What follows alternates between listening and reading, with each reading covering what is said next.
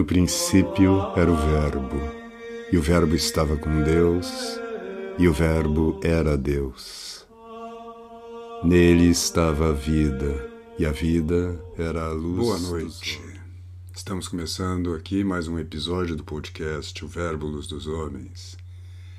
E hoje eu queria tratar de um assunto que quarta-feira agora a gente conversava na plataforma Convívio e eu queria trazer para vocês algumas reflexões sobre isto, que é essa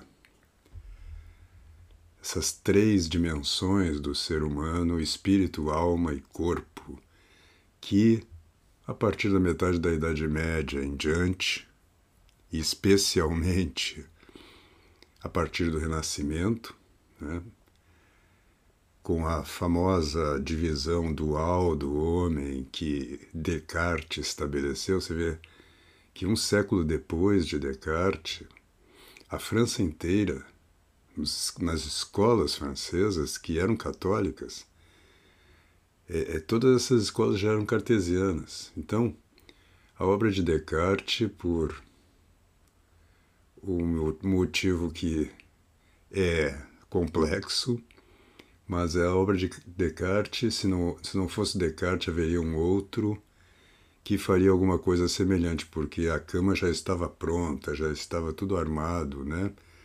Para que alguém viesse com esta ideia de uma dualidade entre o mundo corporal e o mundo da, do espírito, entre a mente e o corpo, e estabelecesse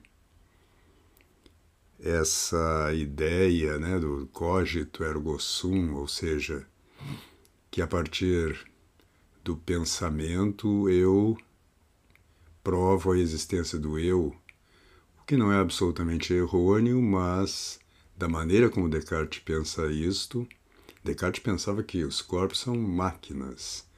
Ele imaginava, inclusive, que os nervos são como que cordas de uma marionete que o espírito ou a alma manipula, né, utiliza e e ficou, chegou a levantar o problema de se a alma, como ele chama, é puramente imaterial e o, e o corpo é físico, corporal, como é que há uma ligação entre os dois, né? E conclui que o espírito habita na glândula pineal. Como é que uma coisa imaterial pode habitar na glândula pineal? Ele não responde. Mas enfim, não vamos entrar na, no cartesianismo aqui, mas vamos constatar sim que essa ideia de um homem dual, com duas dimensões só, se tornou homogênea no Ocidente praticamente moderno, né? com as louváveis e sempre presentes exceções. Então, nós estávamos lá na plataforma Convívio, lendo o seguinte texto, que é um comentário de São Tomás de Aquino à, à Epístola aos Hebreus de São Paulo. E diz ele, citando São Paulo ainda, mas a primeira epístola aos Tessalonicenses, 5, 23. Diz ele, segundo o apóstolo, há com efeito no homem como que três partes. Ele fala como que porque ele está usando a expressão partes. E não são bem partes, né? são dimensões. Né? Elas se integram.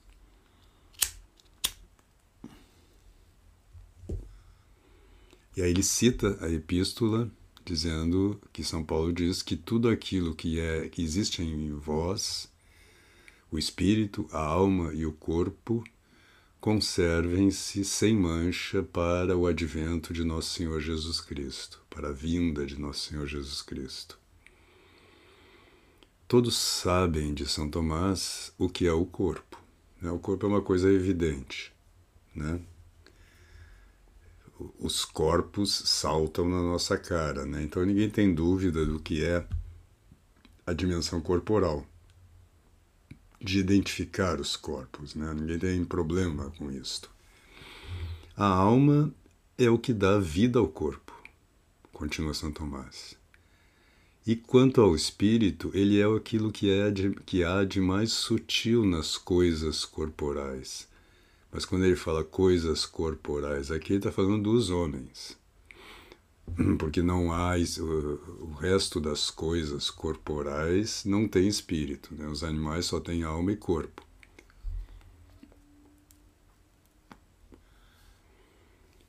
E nós entendemos por isto, né, pela expressão espírito, as substâncias imateriais. Aí ele cita Isaías 23. O egípcio é um homem e não um deus. Seus cavalos são apenas carne e não espírito. Continua São Tomás, chamamos, portanto, em nós espírito aquilo através do qual, ou pelo qual, nós estamos em comunicação com as coisas espirituais. E alma, aquilo por meio do que nós nos comunicamos, nós, nós, nós nos comunicamos não no sentido de, de, transmissão de informação, mas que é comum aquilo que é, né, nós, por meio do que nós temos aquilo que é comum com os animais sem razão. Então, todos os animais têm alma. Segundo Aristóteles, e eh, São Tomás é um aristotélico sob esse ponto de vista, os próprios vegetais têm uma alma. Não é uma alma tão, tão, complexa quanto a dos animais, né? A, a, alma vegetal ela só tem as funções de alimentar-se, crescer e frutificar. Enquanto os animais, além da reprodução e do, da alimentação, né? eles se deslocam no espaço também e eles têm o irascível, né? ou seja, eles têm a capacidade de lutar, de se defender, de se deslocar também para alcançar o seu alimento, que os vegetais não fazem. Né?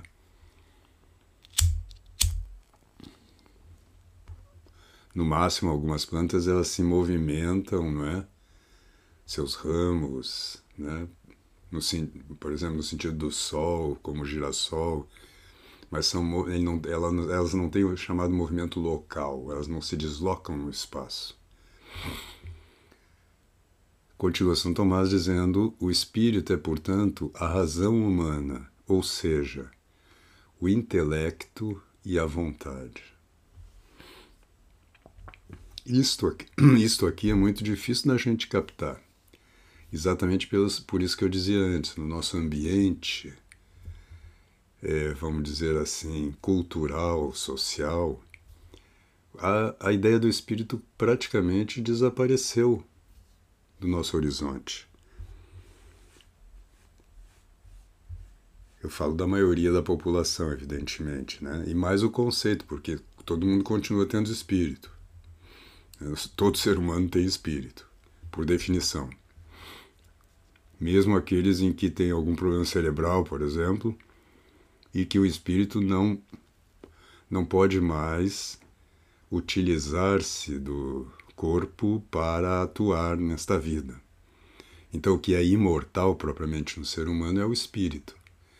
E o espírito tem três faculdades: a memória intelectiva, a gente pode dizer, a memória das ideias, daquilo que você conhece, a inteligência propriamente dita, que capta que conhece atualmente, né, que compreende as coisas aqui e agora, e a vontade que é capaz de escolher. É mais fácil a gente entender a imaterialidade da vontade, porque o nosso corpo pode estar desejando, ou seja, as nossas paixões, que são psicofísicas, pode estar desejando ardentemente alguma coisa e simplesmente por um ato do espírito, ou seja, do eu mais profundo, através da vontade, é, nós não fazermos. Não é isso? Nós nós não somos, quando se diz que o homem é livre, não significa que o homem é, é, pode fazer qualquer coisa. Isso não é propriamente liberdade. A gente poderia até dizer que liberdade tem uma dimensão negativa, ou seja, nós temos a liberdade de não fazer aquilo que o nosso psiquismo, nosso corpo está pedindo. Nós temos a liberdade de escolher. Claro que ela tem uma dimensão positiva e esta é muito mais importante. Ou seja, a nossa vontade, nós temos a liberdade de aderir ao bem maior diante de outros bens menores. E os bens do espírito, a igualdade, por exemplo, de tratamento entre os homens, a justiça, a beleza, a bondade, os, os valores mais altos da existência, eles são espirituais, eles são imateriais. E esses bens são captados pela inteligência e queridos pela vontade. Então, esse é o aspecto positivo da vontade. Nós amamos a Deus. Amar a Deus é um ato da vontade e não do desejo, não das paixões. Amar a Deus não é uma paixão em si mesma. Tanto que muitas vezes nós cumprimos os nossos deveres espirituais, religiosos, por exemplo, e o nosso psiquismo, o nosso corpo não está desejando, está incomodado, está ou entediado, ou árido, como se diz, né? Eu estou fazendo minha oração e não estou sentindo afeto. Hoje eu estou com um pigarro aqui e não estou sentindo afeto nenhum, não é isso? Eu não, não sinto alegria, né? uma alegria psíquica, que é diferente da alegria espiritual. Então, essa distinção entre espírito e alma, nós temos que começar, e eu vou falar mais alguns episódios sobre isto, talvez não em sequência, mas eu vou voltar várias vezes a esse assunto, porque é de extrema importância que nós, na igreja, ou até ampliando, não só na igreja católica, os cristãos, pelo menos, recuperemos a dimensão do espírito com clareza, porque a vida de oração é uma vida do espírito. A vida cristã é uma vida do espírito, de São Paulo aqui, com toda clareza. E vale observar, finalizando já a nossa conversa de hoje, que uma consequência disto, longínqua de uma certa forma, mas que no nosso caso aqui no Brasil é, tem um efeito agudo, é que na tradução da missa, do, do novo Ordo Missa, a chamada Missa do Vaticano II, que é tão mal falada por muitos, ela é tão mal falada por muitos, às vezes por ignorância também, de não saber que tem erros, de fato erros na tradução dessa missa. A gente pode dizer que esses erros não são erros, mas opções preferenciais né, do, dos tradutores. Mas eles modificaram o texto. Então, o início da missa, o Senhor esteja convosco, a resposta sempre foi e continua sendo, e com teu espírito. É com espírito tuo. Entretanto, foi traduzido por Ele está no meio de nós.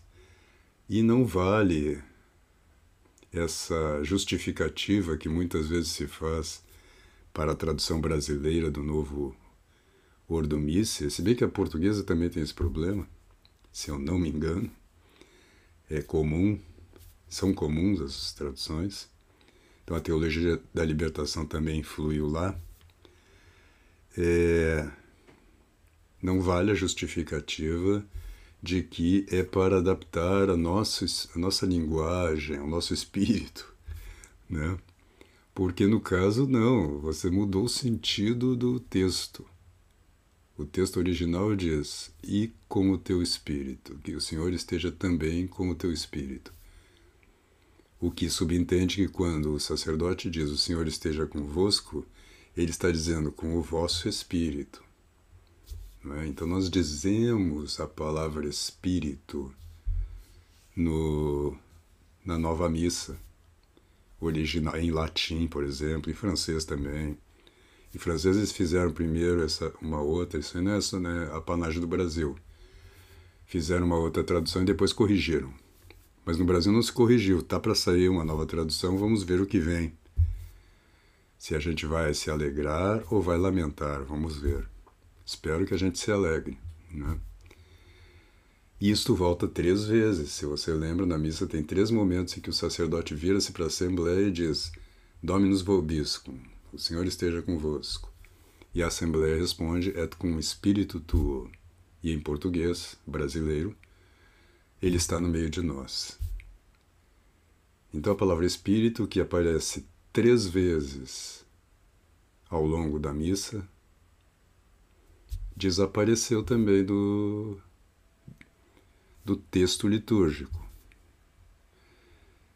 O que reforça, eu dizia, isso é mais agudo ainda, né? Porque nós aqui no Brasil temos esse problema. Né?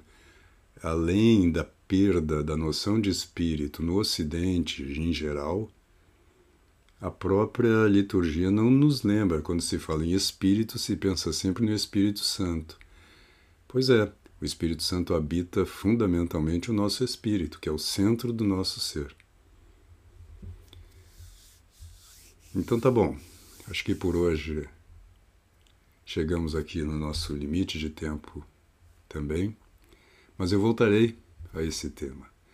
E se vocês tiverem perguntas aqui para que eu possa responder, tanto em relação à questão da vida cristã, que eu, sobre a qual eu falo bastante, mas também sobre arte, simbolismo, a gente tem falado um pouco, que hoje eu hoje que eu digo porque eu estou gravando aqui esta este episódio que você está vendo, mas no episódio ao vivo de quinta-feira, ontem, eu falei justamente sobre a noção de simbolismo porque me chegaram muitas perguntas pelo Instagram sobre isso. Então você pode enviar suas perguntas, suas perguntas tanto no Instagram quanto aqui no canal do YouTube, porque agora a gente vai fazer sempre por aqui essas, esses episódios agora que eu estou chamando de podcast, já não são lives porque de vez em quando eu consigo fazer ao vivo, mas geralmente vão ser gravadas, vão ser gravados, portanto, os episódios. E mas eu vou voltar a esse tema para ver se a gente aos poucos vai esclarecendo. Não é? Mas procure observar isso. Uma coisa é o que você entende. Quando você entende, capta uma ideia, essa ação é imaterial sobre um objeto material, evidentemente.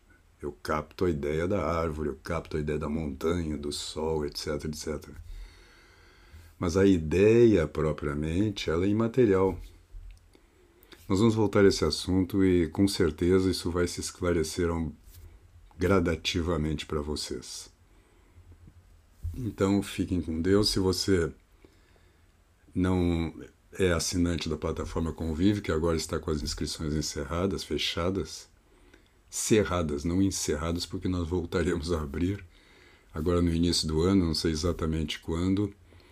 É, tem aqui um link, aqui embaixo na descrição, inscreva-se lá para você receber os nossos e-mails avisando quando estará de novo aberta a inscrição para a plataforma, tá bom? Então, fiquem com Deus, um bom final de semana e até segunda-feira às 19 horas aqui no YouTube.